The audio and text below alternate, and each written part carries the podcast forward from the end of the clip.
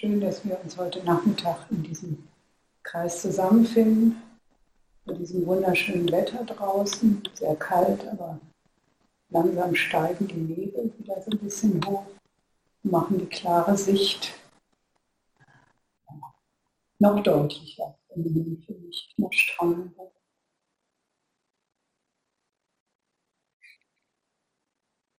Gestern hat Joen davon gesprochen, dass das Thema unserer Praxisperiode hier ja ist Erwachen im Alltag.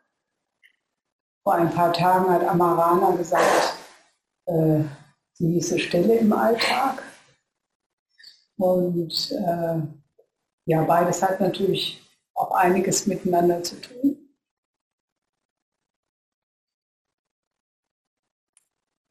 Und wir haben ja schon ähm, oder ich habe in meinem ersten Vortrag davon gesprochen, äh, dass die Trennung Weltkloster, Felsentorkloster ähm, ja, eigentlich auch eine künstliche ist, beziehungsweise letztlich sie nicht existiert, sodass wir auch nicht sagen, sodass ich auch nicht sagen würde, der Alltag ist da, wo wir dann wieder hingehen oder die meisten von uns und hier haben wir noch was ganz anderes sondern wir haben auch hier Alltag, allerdings in ja, noch einer reduzierten Form. Viele Dinge, die uns in unserem Alltag äh, beschäftigen, die wir, ich sage jetzt mal immer unten leben, fallen hier weg. Dafür kommen andere Dinge hinzu.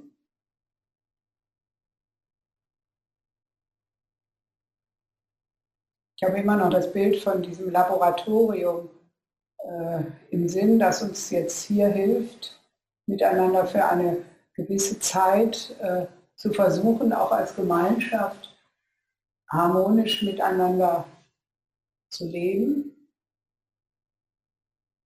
und gleichzeitig dem einzelnen Menschen so viel Raum zu geben, äh, wie er gerade braucht.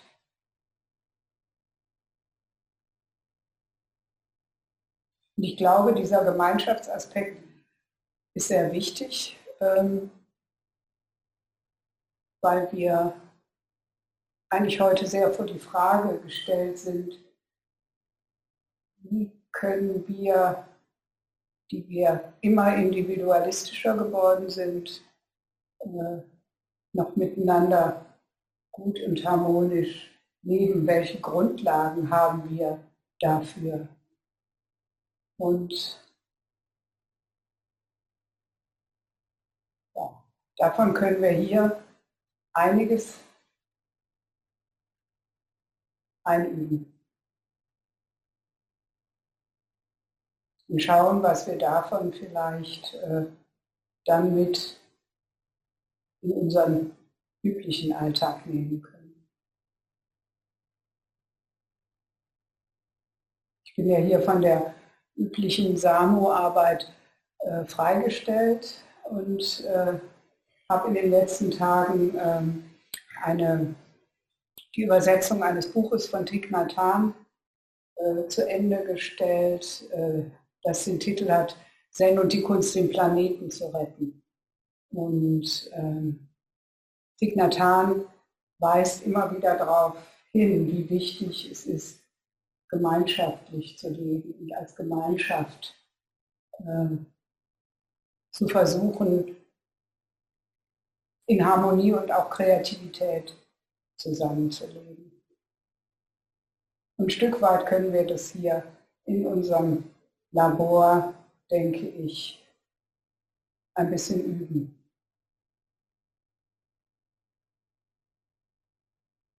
Dazu gibt es bestimmte Regeln, die sehr helfen. Ich denke, eins davon ist die Stille. Zumindest mir hilft sie sehr. Ähm, dabei ähm, ein gewisses Maß an Bewusstheit zu bewahren bei dem, was, was ich tue.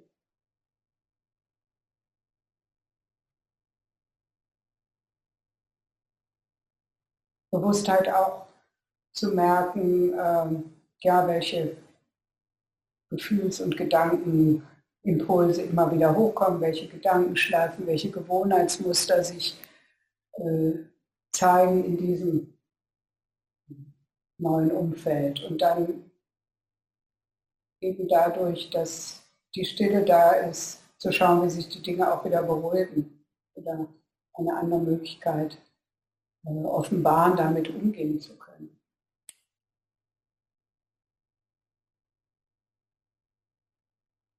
Orioki zum Beispiel. Ähm, ist letztlich wohl jetzt aus einem klösterlichen äh, Kontext in ein, aus einer ganz anderen Kultur, der japanischen, nämlich erstmal angenommen, ähm, ist ja auch ein wunderbares äh, Mittel der Achtsamkeit, was direkt eigentlich zeigt, wo wir nicht achtsam sind. Das ist äh, eine große Hilfe, anders als zu Hause, wo wir dann vielleicht sitzen und essen und uns nochmal bemühen, achtsam zu sein. Und äh, ja, und hier haben wir das, äh, erinnert uns alles dran, ähm, wenn wir die Achtsamkeit verlieren und in unseren Gedanken sind. Ähm, das ist das Orioki als Hilfe.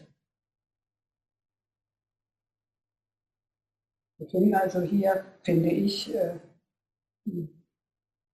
viele Hilfsmittel oder Impulse oder Inspirationen, die ähm, ja, unseren Alltag da unten vielleicht bereichern können. Oder auch der Hinweis, den Amarana einmal gegeben hat, äh, morgens auf die Pause zu achten zwischen Ausatmen und wann der Impuls kommt, wieder einzuatmen. Oder auch umgekehrt, diese Wendepunkte. Als wir darüber dann in unserer kleinen Gruppe sprachen, die am Dienstag äh, Tangario zusammengesessen haben, äh, sprach eine Teilnehmende von den Zwischenräumen, die sich für sie durch diese Praxis als Vorstellung gezeigt hat. Oder Übergänge, Übergänge vom Ausatmen dann zum Einatmen.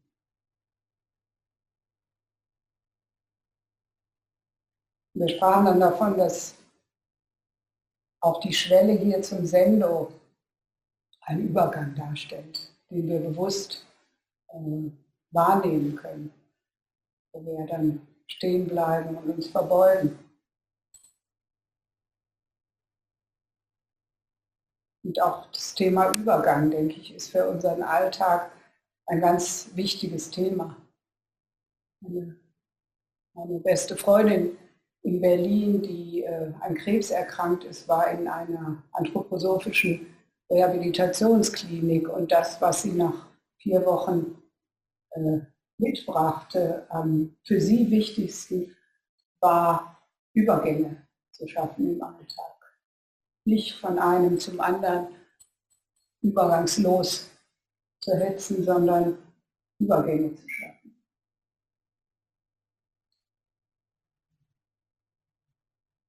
Und auch da können uns eben hier diese Übungen inspirieren. Ja. Zu schauen, wo sind Impulse da, die dann für den Alltag hilfreich sein können.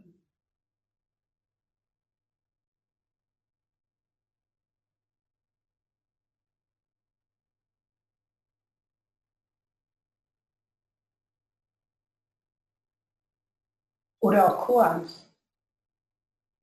Gestern fiel mir ein, ähm, ich habe eine Zeit lang Koan-Schulung gemacht in einer anderen Tradition. Und da gab es vorbereitende Koans. Und eines davon war Stopp, die, den Klang der Tempelglocke. Und ähm, Ich meine, es ist die Frage, eine Tempelglocke, ich stelle es mir immer als einen angenehmen Klang vor, genauso wie hier morgens und abends die Klänge zu uns rüberwehen. Wer möchte den stoppen? Ich möchte ja gerne den Klang hören. Aber da war es die Aufgabe, stoppe diesen Klang. Und ich dachte, ja, auf den Alltag übersetzt heißt es, wie stoppst du den Verkehrslärm? Wie stoppst du äh, den Lärm deiner Nachbarn direkt neben dir durch die dünne Wand? Wie stoppst du Kindergeschrei? Wie stoppst du deine Gedanken?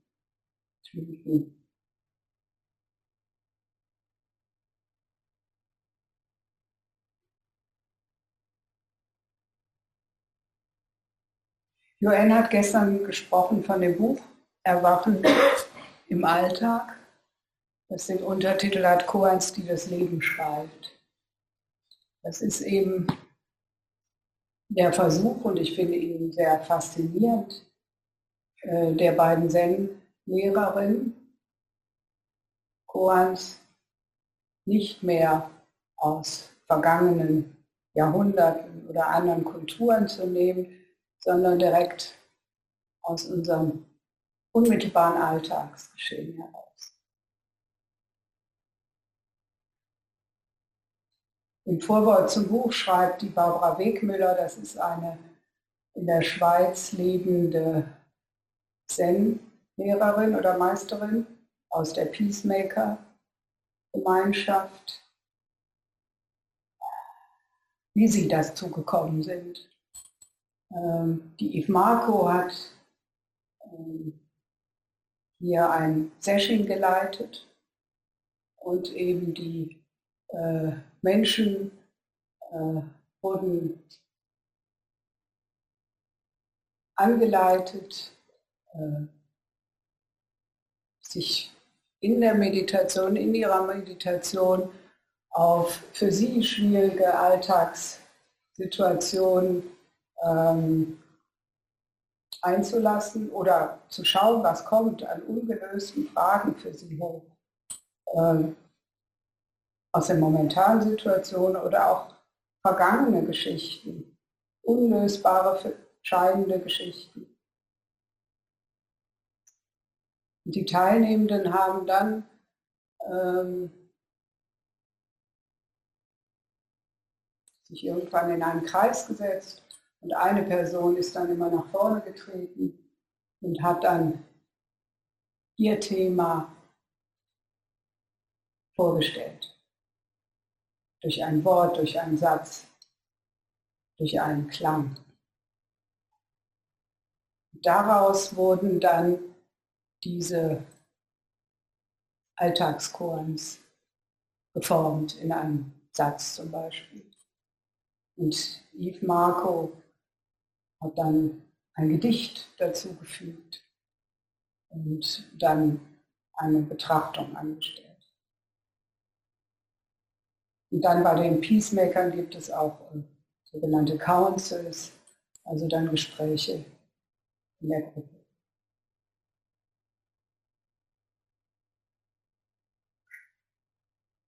Aber dieser Versuch, ähm,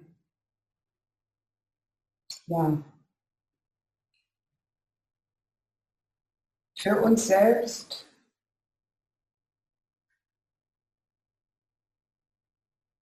manchmal unlösbar oder sehr schwierig scheinende Situation als ein Koran zu formulieren, äh, mit dem wir dann sitzen, ähm, erscheint mir ein wunderbarer Weg.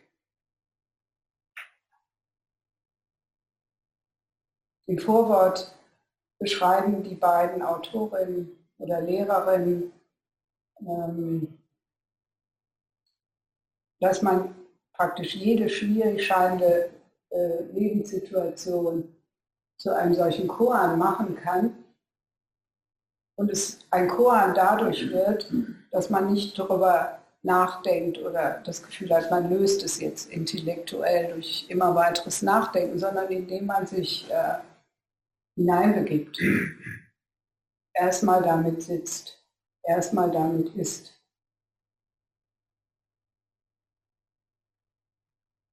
Erstmal sich ganz drauf einlässt.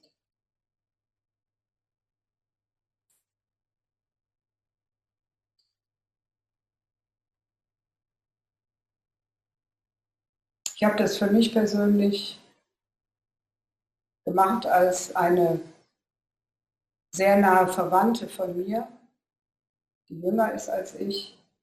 Ähm,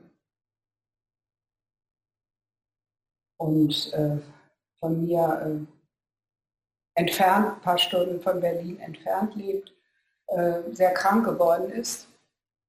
Und ähm,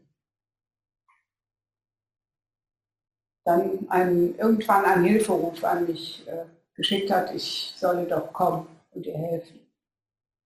Und äh, ich gemerkt habe, wie schwierig das für mich ist. Wir haben nicht so eine ganz nahe Beziehung. Und ich in mir Stimmen hörte, du bist es doch selbst schuld, weil sie hat einen äh, Lebenswandel geführt, der sehr durch Sucht geprägt ist. Und ja. Und als ich dorthin kam, noch immer voller Widerstände, voller innerer Stimmen, äh, auch gemerkt habe, die Hilfe, die ich mir jetzt vorgestellt hatte, die möchte sie gar nicht. Auch meine Tipps möchte sie gar nicht. Sie hat ganz bestimmte Vorstellungen, was ich machen kann. Ihr Online-Banking, weil sie inzwischen auch nicht mehr sehen kann für sie zu Aldi einkaufen, weil sie inzwischen auch nicht mehr laufen kann. Ich saß inmitten einer völlig verqualmten Wohnung, weil meine Verwandte sehr viel raucht. So, und da habe ich das Gefühl, es zerreißt mich alles. Die völlig widersprüchlichen Gefühle in mir. Äh, Mut, Abwehr, ganz tiefe Traurigkeit. So. Und ja, da habe ich versucht, für mich so Sätze zu finden oder dann, wie kann ich jemandem helfen, die eigentlich keine Hilfe will oder eine andere Hilfe, als ich mir das vorstelle. Also dieses ganze, diesen ganzen Bereich habe ich für mich wie so ein Gefäß gemacht. Und da dann alles Widersprüchliche zugelassen und da konnte ich auf einmal helfen. Also ich, mache das jetzt, mache und bin jetzt da. Und ich rufe jetzt jeden zweiten Tag an. Ich fahre Anfang Februar wieder hin. So. Und das hat mir inmitten dieses ganzen chaotischen Feldes äh, so einen Frieden gegeben.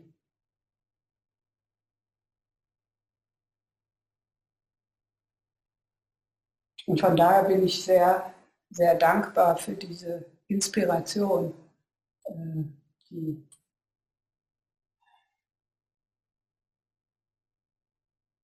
in der Arbeit der beiden Zen-Lehrerinnen oder Meisterinnen steckt, Koans in unser heutiges Leben zu bringen und nicht so eine Übersetzungsarbeit leisten zu müssen, wie man das oft oder wie ich das kenne aus Koans, die aus dem 6., 7., 8. Jahrhundert meist im klösterlichen Kontext formuliert sind.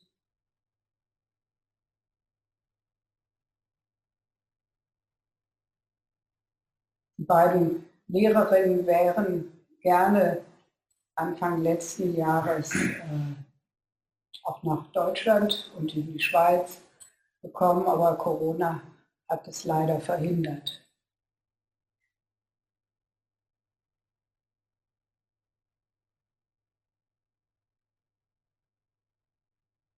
Vorhin habe ich mit Joanne darüber gesprochen.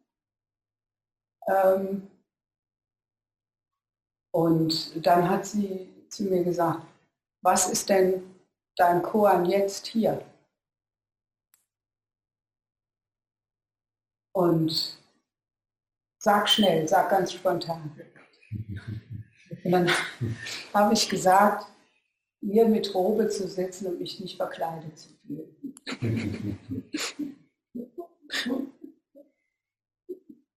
Na, das ist interessant, ja. Und das ist wirklich hier mein Thema. Ähm,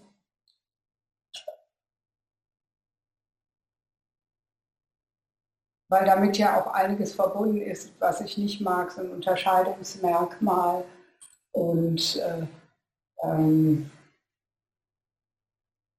ja, damit habe ich gehadert und äh, äh, gefremdelt, weil äh, ich es auch nicht gewohnt bin, weil ich in Berlin äh, nicht in Rogen rumlaufe eine besondere Herausforderung stellte für mich dieses große Tuch da, das Okesa, was ich seit der Ordination nie mehr getragen hatte und es von daher auch nicht konnte. Und anfangs, als es hier zum, äh, zur Kleidung gehörte, die man anzuziehen hat hier, habe ich dann Amarana gebeten, die hat mir morgens geholfen, bis ich dann gedacht habe, also das ist mir doch ein bisschen viel ich lasse es einfach. Aber auch damit fand ich irgendwie keinen Frieden. Und dann hat Amarana in ihrem Vortrag irgendwie gesagt, was dieses Okesa für sie bedeutet. Und da habe ich gedacht, ja, was bedeutet es denn für mich? Statt dieses sperrige Riesending, was immer wieder runterfällt.